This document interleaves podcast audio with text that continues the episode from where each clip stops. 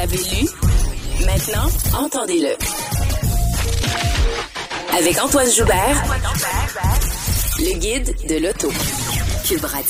Bonjour tout le monde, bienvenue au Guide de l'Auto, édition du 5 août 2023. Évidemment, à l'amorce de ce Grand Prix de Trois-Rivières. D'ailleurs, on recevra euh, Bertrand Godin la semaine prochaine pour nous parler de ses résultats en course, de la frénésie de ce Grand Prix de Trois-Rivières euh, qui est toujours très, très, très populaire au Québec. Euh, mais pour commencer, peut-être un retour sur, évidemment, cette annonce qui a été faite un peu plus tôt la semaine dernière concernant le retour de la Chevrolet Bolt. On parle souvent de la Chevrolet Bolt. On parlait énormément de sa disparition. GM est revenu sur sa décision et a annoncé euh, que la Bolt reviendrait sur le marché dès 2025 en utilisant cette fois une batterie Ultium. Euh, comment est-ce qu'on l'adaptera à la voiture? Est-ce que ce sera une toute nouvelle voiture ou un modèle modifié de celui qu'on a euh, en ce moment avec une nouvelle batterie? on n'a que peu d'informations pour le moment. ce qui est certain, c'est que ça sera évidemment le modèle électrique d'entrée de gamme de Chevrolet. Moi, j'ai l'impression qu'on va jouer une carte de VUS euh, urbain avec ça plus que celle d'une petite voiture. Donc, la EV euh, pourrait ne pas revenir euh, au, et, et, on conserverait plutôt l'équivalent de de ce qui est le modèle EUV actuel. mais ça me laisse croire également que les annonces qu'on avait faites à l'effet que euh, le Chevrolet Equinox EV serait vendu à partir de 35 000 dollars, ben j'ai l'impression qu'on va revenir sur notre décision et que la Bolt sera le modèle d'entrée de gamme qui pourrait débuter à ce prix-là, alors que l'Equinox lui sera vendu plus cher. D'ailleurs, Chevrolet annonçait cette semaine euh, les prix du Blazer EV qui sont plus élevés que ceux euh, qu'on avait initialement annoncé. Alors, euh, on parle évidemment de modèles à quatre roues motrices, là, parce qu'on a dévoilé que les prix des modèles à quatre roues motrices. Évidemment, ce sont les premiers qui débarqueront sur le marché. alors, la version Blazer EV 2 LT à 63 298 avant transport préparation et la euh, version RS à 73 298. Donc, ça veut dire que certains de ces modèles-là seront éligibles à des crédits partiels, d'autres pas du tout. Euh, et le Blazer vient carrément jouer dans les euh, du Mustang Mach-E. Bon, on sait qu'il y aura une version SS à 557 chevaux qui, elle, risque de rivaliser directement avec le Mach-E GT Performance. Mais autant les versions à deux roues motrices que euh, la version SS seront euh, ultérieurement. On sait que le Blazer EV 4 roues motrices arrivera au dernier quart de 2023 comme modèle 2024, donc produit très attendu. Euh, on ne sait pas si ça remplacera complètement le Blazer actuel. Ça, c'est une bonne question parce qu'évidemment, euh, le Blazer actuel a déjà quelques années dans le corps et ce n'est pas un des produits les plus populaires de la marque Chevrolet. Alors, est-ce qu'on aura deux Blazers sur le marché? Probablement que ceux-ci vont se chevaucher pendant un certain temps.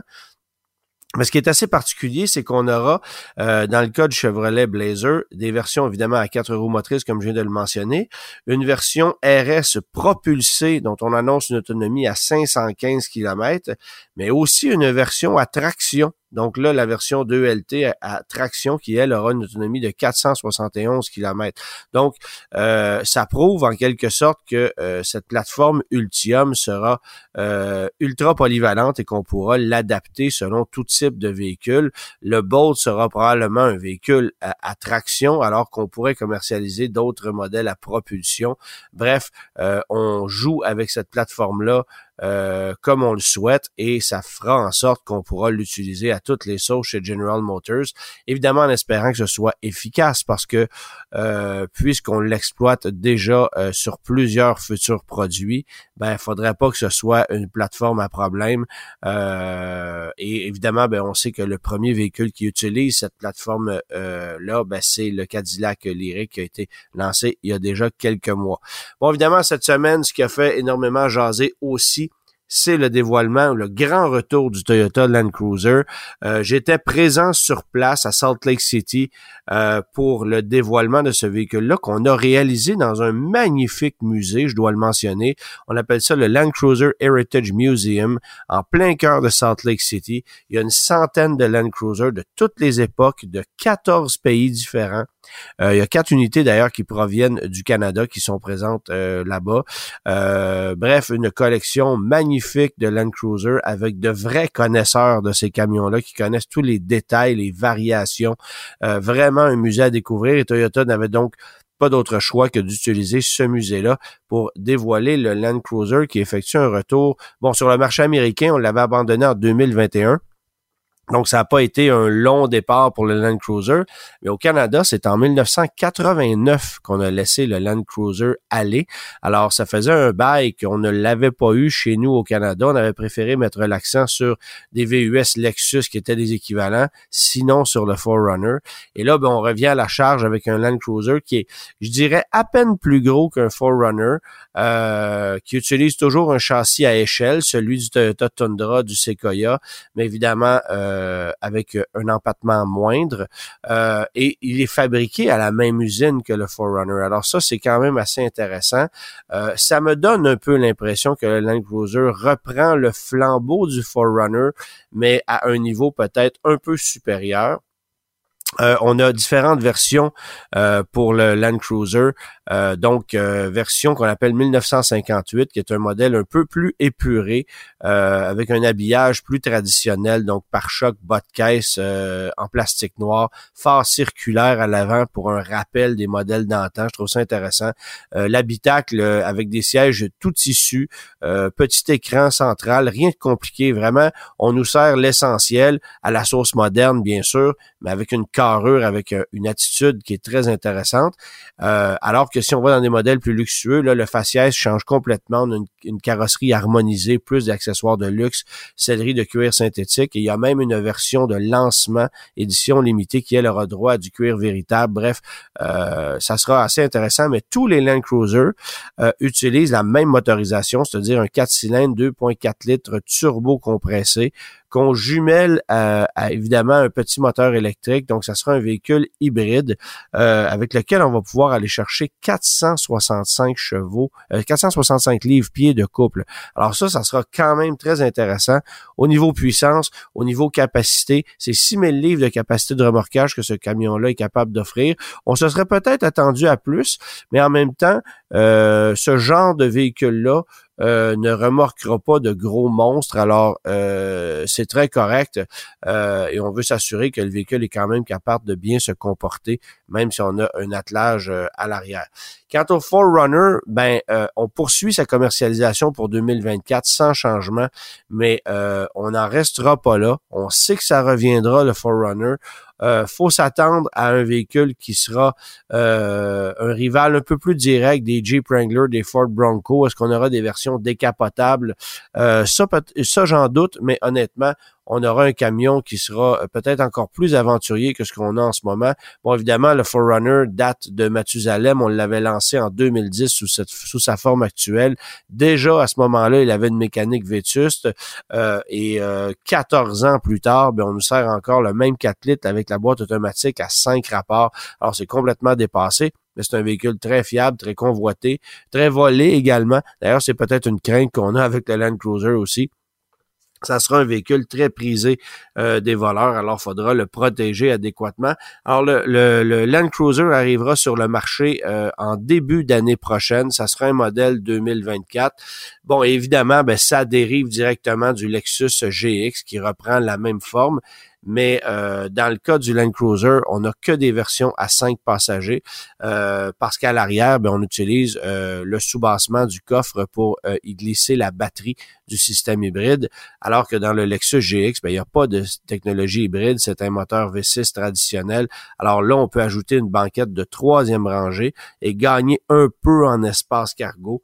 petit avantage du côté de chez Lexus, mais en même temps, ça sera un véhicule un plus cher, pardon, et plus gourmand, évidemment. Euh, Porsche aussi a dévoilé, bon évidemment, euh, a dévoilé euh, ce à quoi on s'attendait, une édition 60e anniversaire de la Porsche 911. Bon, évidemment qu'il fête son 60e anniversaire cette année. on l'appelle la version ST. C'est une voiture qui va exploiter essentiellement le moteur 4 litres qu'on connaît de la GT3. Euh, alors 3.7 secondes pour le 0-100 km heure, 300 km heure en vitesse de pointe. Boîte manuelle uniquement, 518 chevaux, euh, avec cette particularité d'une voiture qui sera 40 kilos plus légère qu'une GT3 Touring. C'est quand même pas rien. Euh, on a sauvé 40 kilos de masse pour une masse totale de 1380 kilos. On parle d'un poids euh, à peu près équivalent à celui d'une berline civique. Alors c'est très très impressionnant. Euh, on a une, on a euh, pour ce faire modifié la carrosserie avec des panneaux de plastique léger renforcés, jantes de magnésium, freins en céramique. On a un embrayage qui a été spécialement conçu pour cette voiture-là. Ça, ça permet de sauver quelques 10 kilos par rapport au système d'embrayage des autres versions de la 911. Alors il y a plusieurs éléments euh, de cette voiture-là qui sont euh, très, très, très attrayants en ce qui me concerne. Euh, et, et au niveau de performance, ben, ça sera évidemment exceptionnel.